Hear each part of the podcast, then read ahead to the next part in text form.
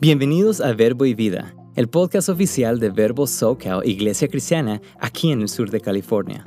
Somos una iglesia de ministerios Verbo con la misión de ir y hacer discípulos. Nuestra visión es ayudar a las familias jóvenes a unirse en la búsqueda del carácter de Jesús y, a medida que se renuevan sus vidas, a difundir el Evangelio y mostrar misericordia a nuestra comunidad.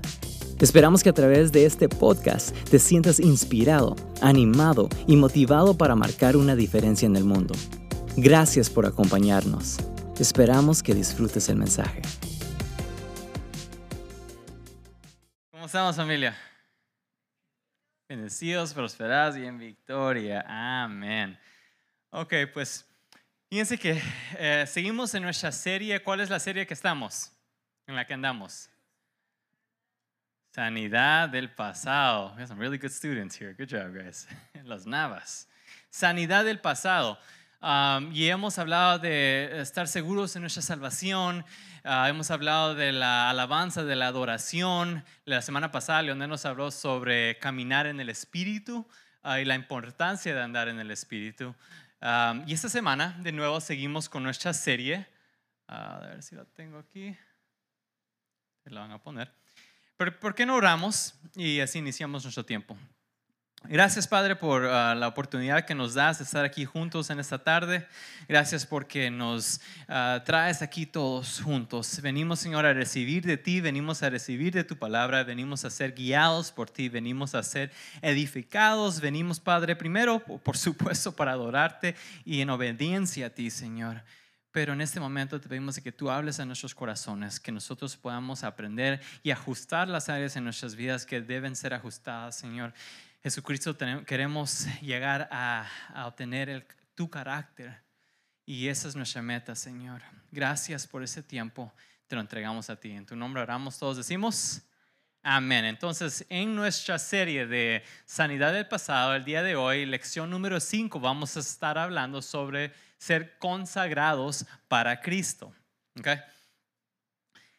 Fíjense que la semana pasada ah, tuve la oportunidad de ver la nueva película Mission Impossible, uh, Dead Reckoning, Part 1. Um, esta es la última película en la serie protagonizada um, por Tom Cruise como el agente secreto Ethan Hunt. Y, en, la en, la película, él es un agente de la Comunidad de Inteligencia Nacional de los Estados Unidos, el FMI, la Fuerza de Misión Imposible. Y el FMI responde directamente ante el presidente y son los hombres y mujeres que hacen lo que ninguna otra agencia legítima puede hacer o que se atreve a hacer o que quieran hacer. Y si hay una situación muy difícil o imposible de manejar para las otras personas o agencias, dejan un mensaje con esta agencia, el FMI, quien luego asigna un equipo ah, para llevar a cabo la misión en cuestión. Ahora, no les quiero dar, ningún spoiler, ah, pero una de las cosas que aprendimos en esta película es que al reclutar nuevos agentes potenciales, el FMI favorece a un tipo especial de persona que puede convertirse en un agente clandestino. Específicamente favorecen a las personas que tienen antecedentes penales altamente calificados. De hecho, la mayoría de los reclutas del FMI parecen ser criminales de, ah, altamente calificados que se encuentran en serios problemas con las autoridades o con otras personas ah, peligrosas. Y en esta película, ah, en la que vi la semana pasada, parte número 7, Ah, conocemos a una ladrona muy hábil que se llama Grace, que se ha metido en unos serios problemas. Ya no tiene nadie ah, para ayudarla, nadie la puede salvar, ya no tiene nadie ah, a dónde ir. Justo en ese momento aparece Ethan Hunt y en la pantalla le dice que tiene tres opciones. Prisión, muerte o lo que la, la película llama la elección. Ahora, la elección es unirse al FMI. Entonces, esencialmente, ella tiene que elegir entre la muerte, porque la van a matar si la dejan sola, o la vida al juntarse con el FMI. Y para vivir entonces ella tiene que dedicar su vida al FMI, ofrecer sus habilidades, su conocimiento, su propósito, todo al FMI. Debe consagrarse al FMI. Ahora, desde 1996 han habido siete películas de Mission Impossible. En cada una de esas películas vemos que la vida de Ethan Hunt es muy emocionante. él realiza misiones increíbles y emocionantes en cada una de esas películas. Esa es la de la primera película, es eh, la imagen muy clásica. Ah, también eh, está agarrado de unos aviones cuando se están despegando de la tierra escalando edificios en Dubai y en esta última película tirándose de una montaña en una bicicleta, uh, motorcycle. ahora, su vida es emocionante y él sabe que va a encontrar, se va a encontrar con desafíos, con problemas e incluso traiciones en el camino. Sin embargo, él sabe que debe enfrentar o soportar estas dificultades para poder cumplir su misión, para poder salvar a la persona, para poder traer paz alegría y gozo a las personas.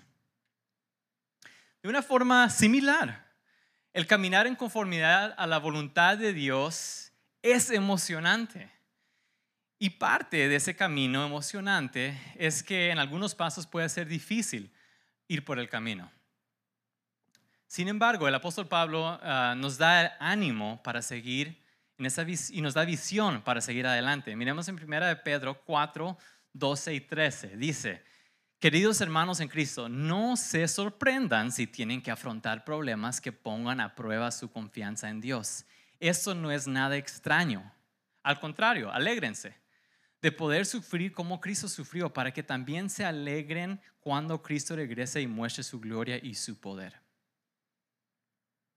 Ahora, la vida cristiana es un proceso cuyo meta es que desarrolles el carácter de Cristo al mismo tiempo que recibes los beneficios del amor que Dios te brinda y así adquirir el compromiso de caminar en conformidad a la voluntad de Dios. Ahora, mientras nuestra salvación es un regalo que Dios nos da, cuando nosotros lo recibimos en nuestro corazón, el caminar en la voluntad de Dios implica que puedas consagrar tu vida a Él. De la misma manera que esa agente, Grace, quien se convirtió agente, tiene que consagrar o dedicar su vida al FMI, nosotros para ser, cuando nosotros recibimos a Dios en nuestro corazón, nosotros debemos consagrar nuestra vida a Dios. ¿Y qué quiere decir consagrar? Consagrar significa dedicar o ofrecer a Dios por adoración o voto a una persona o cosa. Y esa es la palabra que quiero que nos recordemos el día de hoy. Consagrar. Significa dedicar y ofrecer a Dios por adoración o voto a una persona o cosa. Esa semana quiero que mantengamos en mente esa palabra. Vamos a hablar, vamos a seguir este tema el día de hoy, pero que te recuerdes esa palabra. Estoy consagrando mi vida, estoy dedicando mi vida a Dios hoy Ahorita que me levante, el lunes que te levantas, te estás, ofreciendo tu vida a Él. Lo estás adorando con todo lo que haces.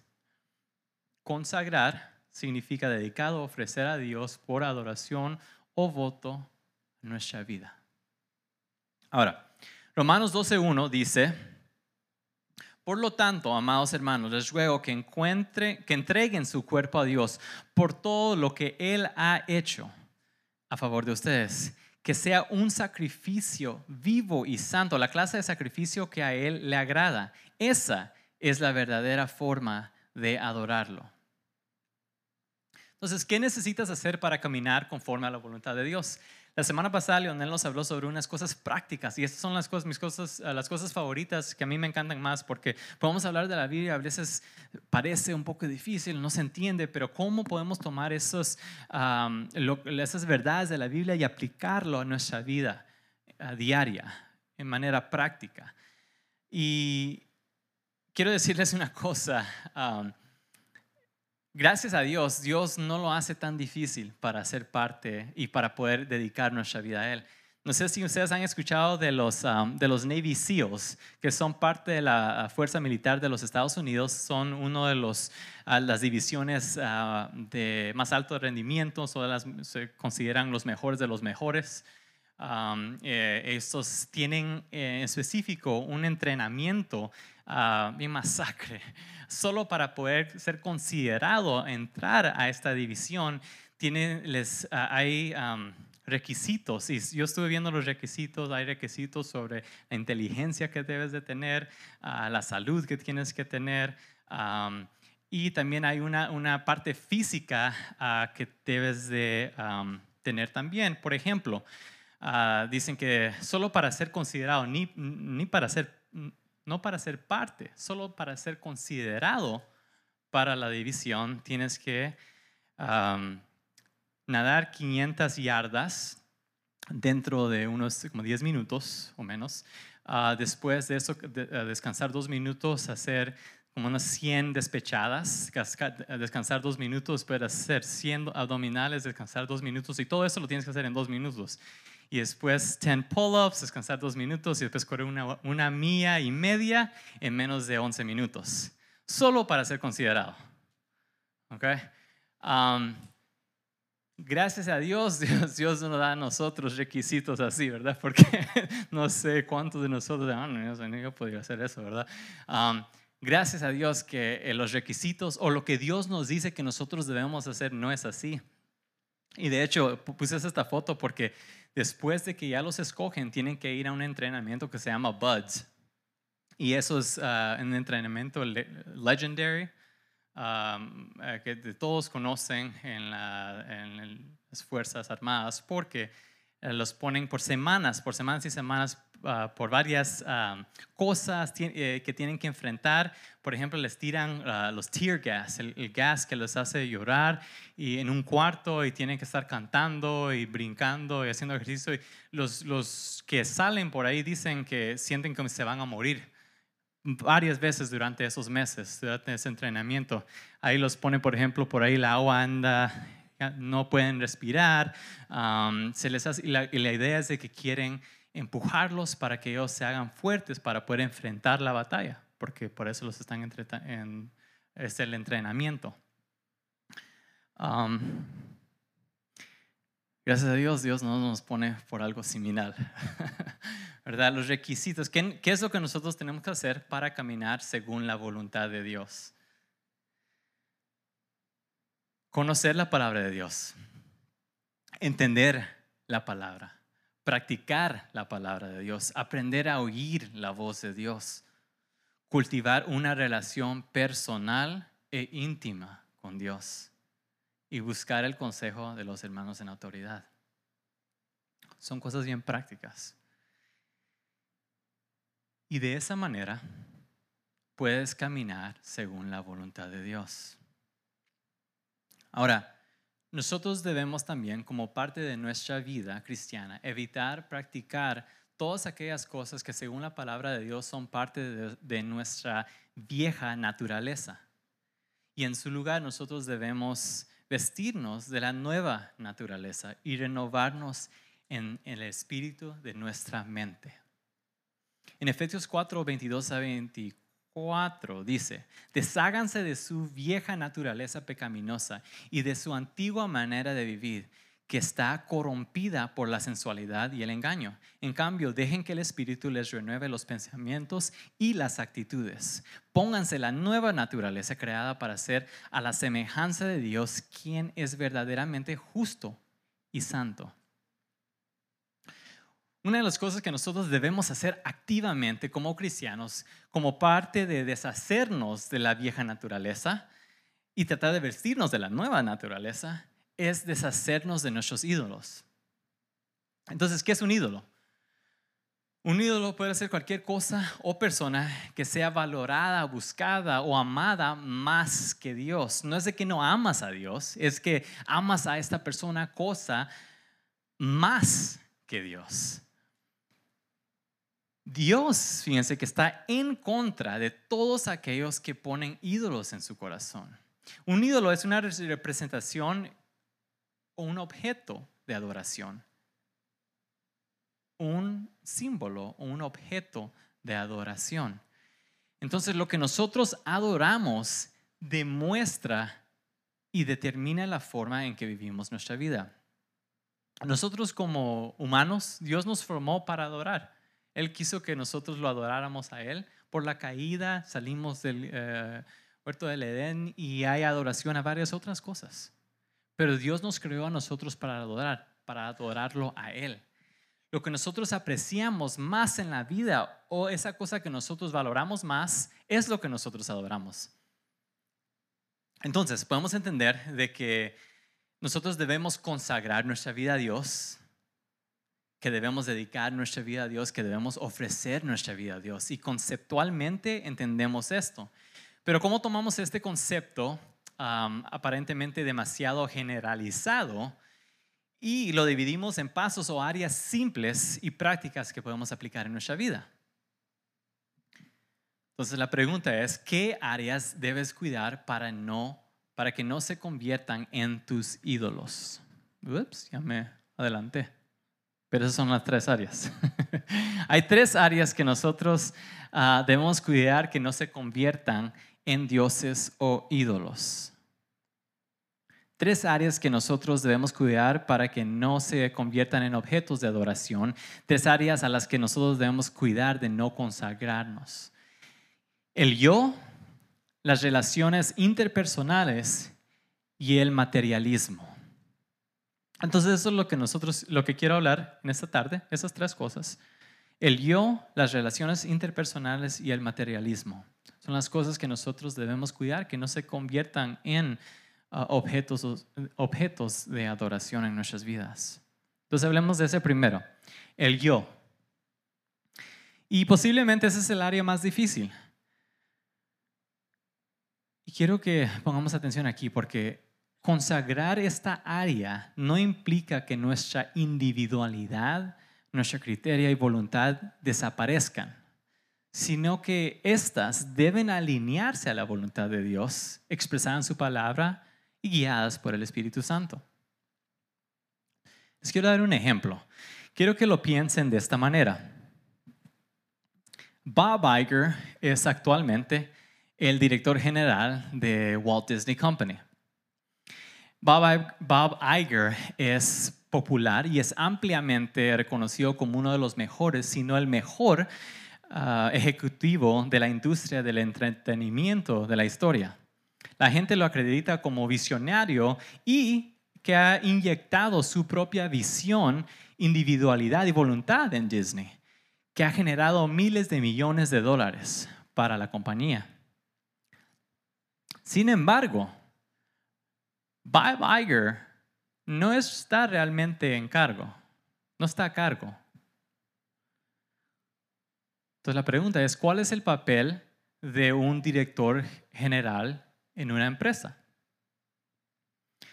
El director general eh, eh, gestiona el equipo ejecutivo de la empresa y persigue objetivos destinados a impulsar la empresa hacia adelante. Sin embargo, es la junta ejecutiva la que está ahí arriba, abajo está el CEO, quien todos piensan que es el que está encargado, que es Bob Iger, pero encima de él, sobre él, está la junta directiva. Y es la junta directiva la que establece los objetivos y asesoría al director general. Entonces, sí, bien, el director general tiene individualidad y, puede, eh, y fue elegido a liderar por, por una razón. Puede ser su personalidad, su liderazgo, por varias razones. Pero los que están a cargo son los miembros de la junta directiva. Ellos marcan las metas, ellos marcan el propósito, ellos establecen la visión, ellos tienen el consejo. Del mismo modo, cuando nosotros consagramos o aún con consagrar el yo, mi individualidad, a Dios, nosotros podemos seguir siendo el director general de nuestras propias vidas. Porque somos nosotros al fin del día los que tomamos la decisión. Tú vas a tomar la decisión. Yo voy a tomar la decisión. Pero para ser un buen director general de tu propia vida, debes mirar a nuestra junta directiva. ¿Y quién es nuestra junta directiva? Jesús, el Espíritu Santo y el presidente de la junta, quien es nuestro Padre. Debemos mirar hacia nuestra junta directiva en busca de propósito, en busca de visión, en busca de metas, métodos, estrategias, consejo. Dios, nuestra junta directiva, establece nuestro camino y nosotros debemos seguirlo. Y de hecho, miren, la junta directiva de una compañía puede despedir al director. Y muchas juntas lo hacen, despiden al, director general. Nosotros no queremos que Dios, nosotros no queremos que Dios nos despida a nosotros de su propósito, de sus planes, de lo que Él tiene establecido para nuestras vidas. Entonces nosotros debemos ver hacia esa junta directiva. Y de nuevo, el director general parece como, como si está a cargo, pero no es el que está a cargo. Y nuestras vidas es lo mismo. Si nosotros tú vas a tomar la decisión, pero debemos poner al lado nuestra individualidad aún para poder recibir de Dios métodos, la estrategia, nuestro propósito en todas áreas de nuestras vidas. El consagrar el, el consagrar el yo a Dios involucra someter tu voluntad a la voluntad de Dios y aprovechar la comunión con Él para poder recibir dirección. Debes permitir que Dios ajuste tu carácter para que seas semejante a Cristo, pues ya no vives para ti mismo, sino para aquel quien murió por ti y resucitó por ti. En 2 Corintios 5:15 dice, Él murió por todos para que los que reciben la nueva vida de Cristo ya no vivan más para sí mismos, más bien vivirán para Cristo, quien murió y resucitó por ellos. Y en Romanos 8:29 dice, porque a los que Dios conoció de antemano, también los predestinó a ser transformados según la imagen de su Hijo. Entonces, al permitirle a Dios que trabaje en nuestra vida, nosotros también debemos de hacer nuestra parte para sacar de nuestras vidas pecados. Pecados como, porque muchas veces nosotros pensamos de pecados y pensamos de los peores pecados, peores, como si hubiera a diferentes eh, eh, niveles, pero nosotros pensamos en lo que nosotros consideramos los, los, peores. Pero la realidad es de que hay pecados que nosotros cometemos en nuestra vida diaria que no consideramos que son pecados, pero son. Cosas como el enojo, la falta del perdón, celos, lujuria, orgullo, rebelión. Y les animo que esta semana cuando tengan eh, su iglesia en el hogar, también hablen sobre cuáles otras cosas hay que, que, nosotros cometemos en nuestra vida diaria. No es que tienes que dar un ejemplo personal, ¿verdad? Pero eh, hablar cuáles otras cosas son pecados que nosotros debemos estar ah, al tanto para que nosotros podamos eliminar esas cosas. Y no sabemos que estamos pecando, pero sí estamos pecando, porque no se conforman o no están conforme al carácter de Jesús. Porque si Jesús no se hubiera comportado de esa manera, y si es algo que él no, eh, en lo que él no ah, hubiera, uh, por lo que él no hubiera hecho, va a ser pecado.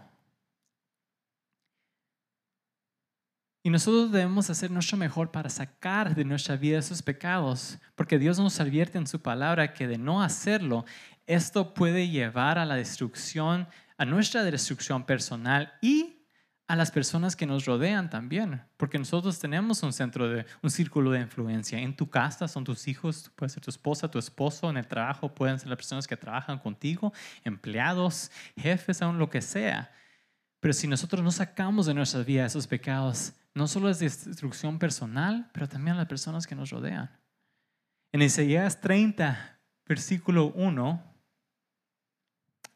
dice, ay de mis hijos rebeldes.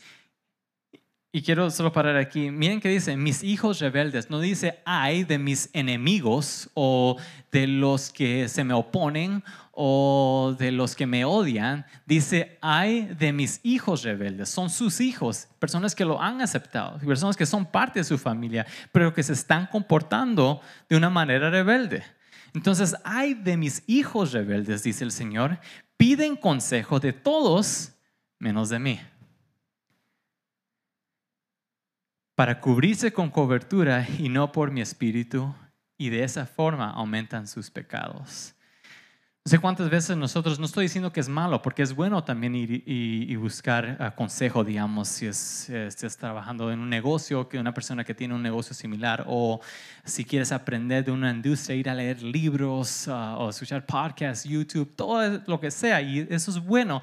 Pero de lo que está hablando aquí, Dios es de que está diciendo, mira, estás pidiendo consejo de todos menos de mí. No me estás pidiendo a mí. Y por no pedirme a mí por consejo, estás aumentando tus pecados. Porque si no pedimos consejo, vamos a tomar una decisión equivocada y vamos a quedarnos y caer en un lugar donde no deberíamos estar.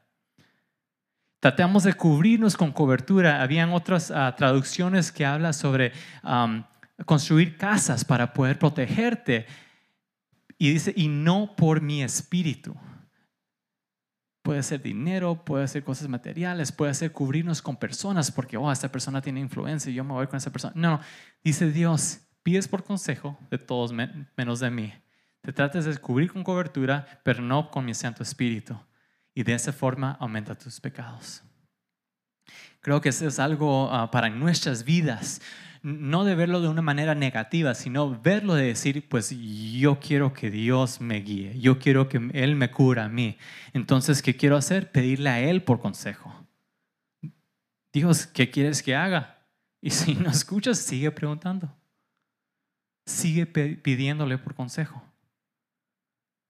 No quiero decir no leas libros o no escuches o no hagas también lo que tienes que hacer, pero pídele a Él y cúbrete con el Espíritu Santo. Primera de Juan 2, 15 al 17 dice, no amen a este mundo ni las cosas que les ofrece, porque cuando aman al mundo no tienen el amor del Padre en ustedes, pues el mundo solo ofrece un intenso deseo por el placer físico, un deseo insaciable por todo lo que vemos y el orgullo de nuestros logros y posesiones. Nada de esto proviene del Padre, sino que viene del mundo. Y este mundo se acaba junto con todo lo que la gente tanto desea. Pero el que hace lo que a Dios le agrada vivirá para siempre. Dios te creó y sabe lo que te conviene y qué es lo que te, lo que te traerá la alegría y contentimiento. Entonces confía en Dios. Pídele a Dios por consejo. Confía en Él. Él tiene lo mejor para ti en su mente. Los planes de Dios son perfectos. Tantas veces nosotros queremos tomar decisiones porque creemos que nosotros sabemos qué queremos o qué nos conviene a nosotros, pero nuestro entendimiento no es suficiente, es limitado. Confía en Dios. Su promesa es ayudarte en tus decisiones para que llegues en tu vida a una realización plena. El Señor tiene lo mejor para ti en su corazón cuando te llama a consagrarte a Él, cuando te dice, dedica tu vida a mí. Ofrece tu vida a mí. Él tiene lo mejor en mente para ti cuando te dice, cuando Él te dice o Él te llama a consagrarte a Él. Tercera de Juan 1, 2 dice, amado, amado, yo deseo que tú seas prosperado en todas las cosas y que tengas salud así como prospera tu alma. Qué dulce ese deseo. Qué tierno. Y es la verdad. Deuteronomio 11, 13 a 15 dice, si, si ustedes cumplen los mandamientos que les he dado, en este día y aman al Señor su Dios y lo adoran con todo su corazón y con todo su alma, entonces nosotros tenemos que hacer algo. Él hará que vengan a su tiempo las lluvias de otoño y las de la primavera, para que ustedes cosechen su trigo y tengan vino y aceite. También hará que crezca hierba en el campo para el ganado de ustedes y que ustedes tengan comida en abundancia.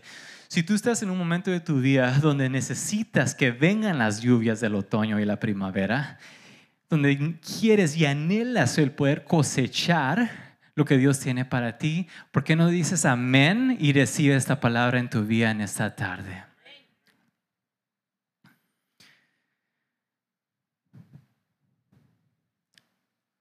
Hablemos segunda de las relaciones interpersonales que es la otra área que nosotros debemos de cuidar, que no se convierta en una área de adoración o en un ídolo en nuestras vidas. Hablamos primero del yo, ahora vamos a hablar de las relaciones interpersonales.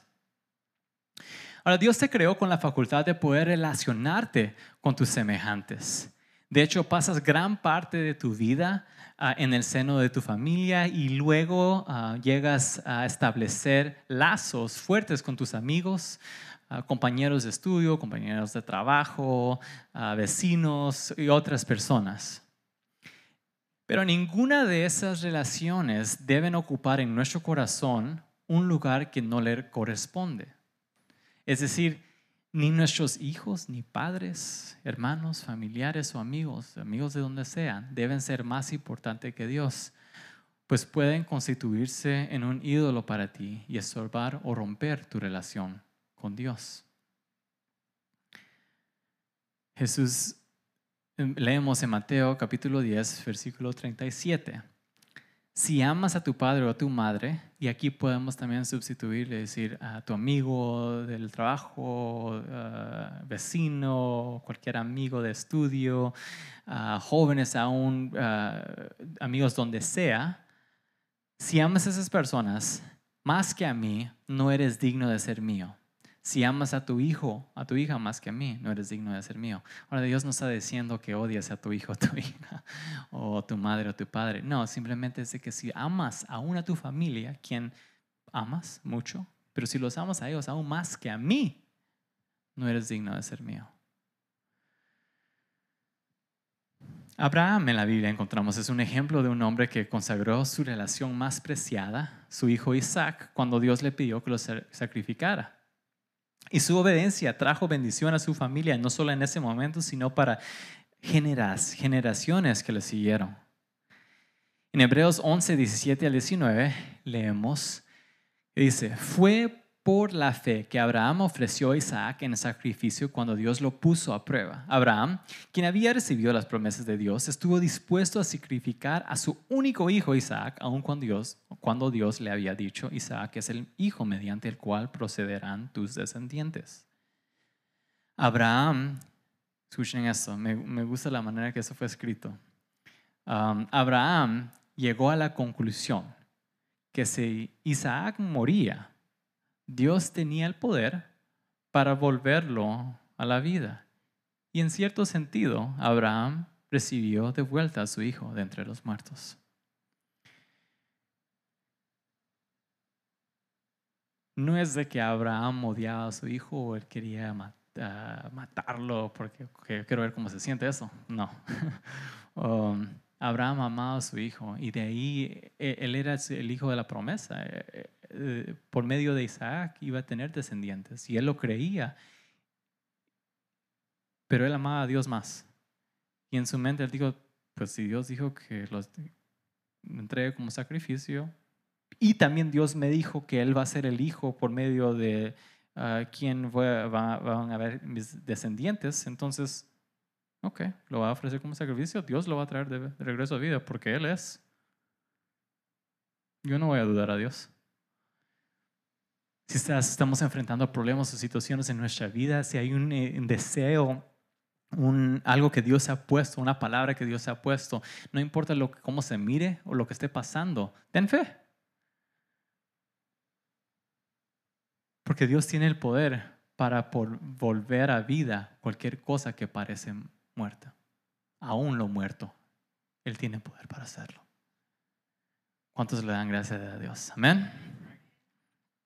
Entonces, así como Dios lo hizo con Abraham, Él lo puede hacer y puede manifestarse en tu vida, a través de tu vida, para traer bendición, sanidad, restauración y ayudarte a desarrollar relaciones sanas, consagrarlos a Dios y hacerlas agradables. Es tan importante eso, relaciones sanas y aún esas relaciones poder consagrarlas a Dios como adultos, con familias, jóvenes que están creciendo y entrando en diferentes etapas de sus vidas, no importa dónde estemos, en qué etapa, relaciones sanas que puedan ser consagradas a Dios también. porque eso le va a agradar a Dios. Entonces, hablamos de el yo, hablamos de relaciones interpersonales y de último vamos a hablar del materialismo. Y ese es el área en tu vida que da la importancia primordial a las cosas materiales, es decir, tus posesiones.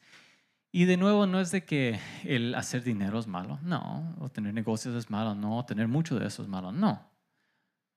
Pero si le estamos dando una ah, importancia primordial a eso, de la misma manera que hablamos sobre relaciones interpersonales, si les damos a esas relaciones una importancia primordial a Dios, entonces ahí es donde estamos cometiendo el error. Ahí es donde se comete el error, mejor dicho. Y muchas veces nosotros en nuestras vidas podemos afanarnos, o nos puede, muchas veces puede afanarnos un deseo de poseer cosas que no tenemos y caemos víctimas. Depresiones financieras, estrés en el trabajo y tensiones familiares. Cuando las posesiones que nosotros tenemos llegan a ser prioridad en nuestra vida, nos quedamos expuestos a violar y desobedecer los principios de la palabra de Dios. Y eventualmente podemos hacer que las cosas materiales se conviertan en ídolos en nuestros corazones. Y la Biblia nos advierte sobre los problemas que podemos tener si le damos al dinero y las cosas materiales un valor desmedido valor desmedido. En 1 Timoteo 6, 9 al 10 leemos. Pero los que viven con la ambición de hacerse ricos caen en tentación y quedan atrapados por muchos deseos necios y dañinos que los hunden en la ruina y la destrucción, pues el amor al dinero es la raíz de toda clase de mal. No el dinero, sino que el amor al dinero es la, raíz de toda clase de mal. Y algunas personas en su intenso deseo por el dinero se han desviado de la fe. Se han desviado de la fe verdadera y se han causado muchas heridas dolorosas. Entonces Dios no se opone a que, a que, tengas cosas materiales. Al contrario, su palabra nos dice que su deseo es bendecirte en todo, en toda área de tu vida con todo lo que necesitas en tu vida y además que disfrutes y goces de todo aquel, aquello que Él te da. Pero colocando tu esperanza en Él, no en las cosas, en Él. Y en 1 Timoteo 6, ah, 17 al 19, perdón, ahí está, dice, enséñales a los ricos de este mundo que no sean orgullosos ni que confíen en su dinero, el cual es tan inestable. Porque sí es inestable. Deberían depositar su confianza en Dios, quien nos da en abundancia todo lo que necesitamos para que lo disfrutemos. Entonces, dice, enséñale a los ricos. Pues ok, pues no es malo, sino enséñales a que pongan su confianza, que colocan su confianza en Dios, quien nos da en abundancia con todo lo que necesitamos para que lo disfrutemos. Diles que usen su dinero para hacer el bien. Deberían ser ricos en buenas acciones, generosos con los que pasan necesidad y estar siempre dispuestos a compartir con otros. De esa manera, al hacer esto, acumularán su tesoro como un buen fundamento para el futuro, a fin de poder experimentar lo que es la vida verdadera. Y en Eclesiastías 5:19 dice, igualmente a todo hombre a quien Dios ha dado riquezas y bienes, lo ha capacitado también para comer de ellos, para recibir su recompensa y regocijarse en su trabajo. Esto es don de Dios.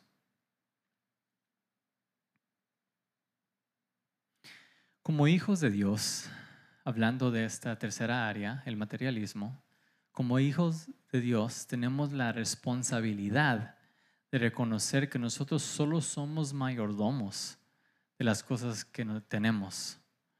Y aunque son para nuestro beneficio, debemos ser un instrumento para glorificar a Dios. Entonces, ya terminando nuestro tiempo aquí, el mensaje de hoy es ah, uno de la que podemos animarnos. Dios quiere que sepas que puedes confiar en Él para todo relacionado con tu vida. Los lugares secretos de tu corazón, el yo, las relaciones interpersonales y con las posesiones materiales. Y la Biblia nos exhorta a que en consideración al amor y la misericordia de Dios vivamos consagrados a Él. Entonces, en esta tarde, ah, pues en esta semana, mejor dicho, quiero que ah, a lo largo de esta semana que pienses ah, sobre cómo puedes, en qué áreas o cuáles áreas no has consagrado tu vida a Dios. Si hay unas situaciones, puede ser el yo, puede ser relaciones interpersonales, puede ser con el materialismo, pueden haber otras áreas aún estás viviendo de una manera donde has dedicado tu vida a Dios. Y si no, empecemos a hacerlo. De nuevo, no es, eh, en inglés se dice, no es rocket science, no es ciencia, no, estamos lanzando, um, ¿cómo se Cohetes, cohetes al espacio, no se necesita nada de eso. Dios simplemente dice, ven a mí, lee, lee la Biblia, Léelo cada día esta semana. Pasa tiempo en oración cada día de esta semana.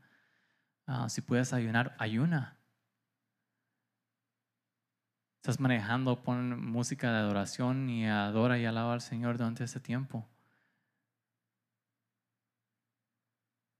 Pídele al Señor por consejo.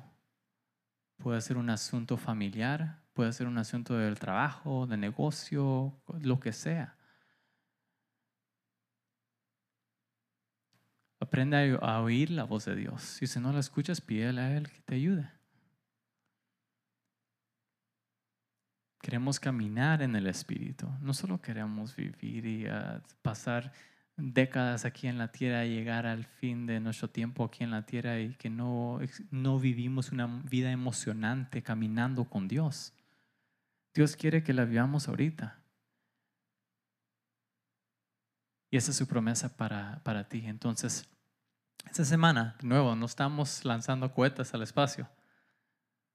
Dale tiempo al Señor y que Él sea, y dale a Él la importancia primordial que Él merece en tu vida. Y Él va a poner lo demás en orden. No te preocupes de eso. Y esa es la parte de las cosas de que pensamos que, oh no, si no, entonces no va a haber tiempo para. No, Dios ordena todo lo demás. No estoy diciendo que paremos de trabajar duro o que paremos de aprender o que paremos de estudiar. No, debemos hacer nuestra parte en esas áreas también.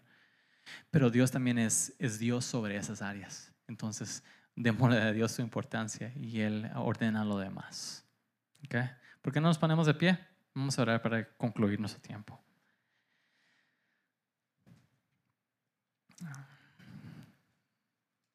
Oh, Señor. Gracias, Padre, por el tiempo que nos das.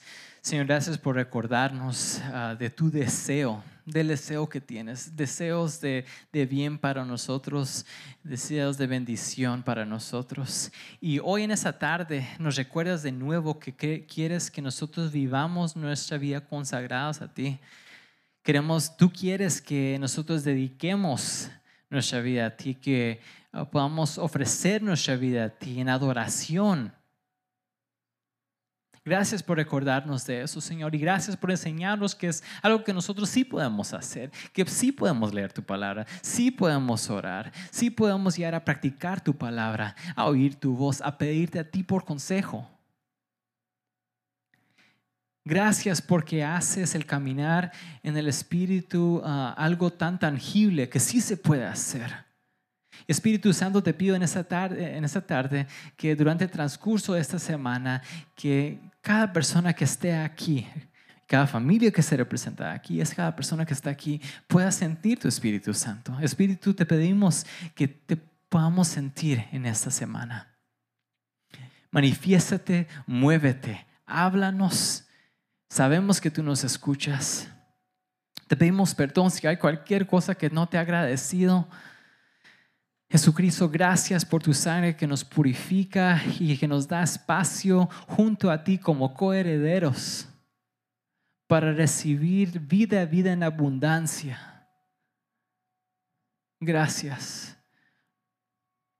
Espíritu Santo, gracias por estar aquí en medio de nosotros. Gracias porque tú vives dentro de nosotros. Y te pido que nos ayudes a cada persona que está aquí poder escucharte, poder sentirte. Y te pido que des a cada hombre y cada mujer aquí, que nos des, Señor, la fuerza la fuerza para poder escucharte y seguirte, hacer cambios en nuestra vida, ajustes en nuestro carácter. Queremos llegar, es un proceso y queremos llegar a, tener ese carácter de Jesucristo. Ayúdanos.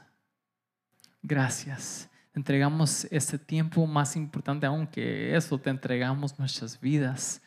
Son tuyas y lo declaramos y le decimos a nuestra alma, alma mía, alaba al Señor, alma mía, obedece al Señor, alma mía, te dedico al Señor junto a mi cuerpo, junto a mi mente, junto a mi espíritu, junto a mis planes, junto a mis deseos, junto a mis frustraciones, junto a mis ansiedades, junto a mis dudas. Te las entrego a ti. Bendigo a cada, cada, cada hombre y mujer en esta tarde, Señor, representada, esa cada persona aquí. Les bendecimos con el poder de tu poderoso nombre, Jesucristo.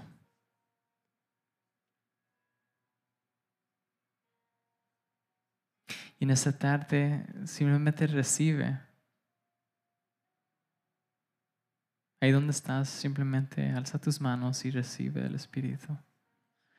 Recibe el mover del Espíritu Santo. Recibe la promesa que Dios tiene para ti. Recibe el abrazo de Dios. Bendecimos tu nombre, Padre. Esta iglesia es tuya. Esta iglesia pertenece a ti. Padres, madres, esposos, esposas, hijos, hijas. Esa es una iglesia que te ama, tiene temor de ti, que te sigue. Lo declaramos, es una iglesia que es bendecida por ti, Señor. Es una iglesia que va a caminar y camina en el Espíritu. Enséñanos, Señor. Nosotros estamos hambrientos, estamos, tenemos sed de ti, Señor. Espíritu Santo, queremos de ti, tenemos sed de ti.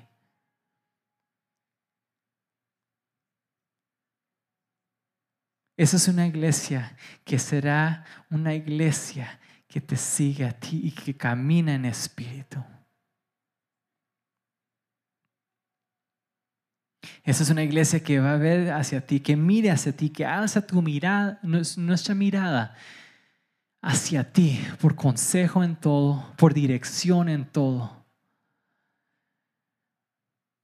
Es una iglesia que pone al lado cualquier deseo cualquier ambición personal y tomamos nuestra dirección de nuestra junta directiva, de ti Dios, de ti Jesús, de ti Espíritu Santo. Gracias por dejarnos ser parte de tu familia. Gracias por darnos entrada a tu presencia. En esta tarde de nuevo declaramos que nuestras vidas, nuestros cuerpos, todo lo consagramos a ti, Señor. Nosotros somos consagrados para Cristo. Una iglesia consagrada para Cristo. Amén, amén y amén. ¿Cuántos dicen amén? Dios es bueno, Dios es grande. Demos ese aplauso a Dios. Familia, que Dios los bendiga. Es una bendición estar juntos, de poder aprender juntos, poder recibir de Dios juntos y poder crecer juntos. Eso es, es el proceso que, en el que andamos. Es una bendición, personalmente a mí, o sea, nuestro liderazgo, un, una alegría poder hacerlo todos juntos. Que Dios los bendiga. Que pasen una semana excelente, prosperada y en victoria. Gracias por acompañarnos. Esperamos que el mensaje de hoy te haya animado. Asegúrate de dejarnos un review, suscríbete a nuestro podcast y comparte este mensaje con tu familia y amigos. Mantente al día con nosotros en Instagram y Facebook visitando at Verbo y únete a nosotros para nuestro servicio los domingos a las 3 de la tarde en Rancho Cucamonga, California. Gracias por unirte a nosotros hoy en Verbo y Vida.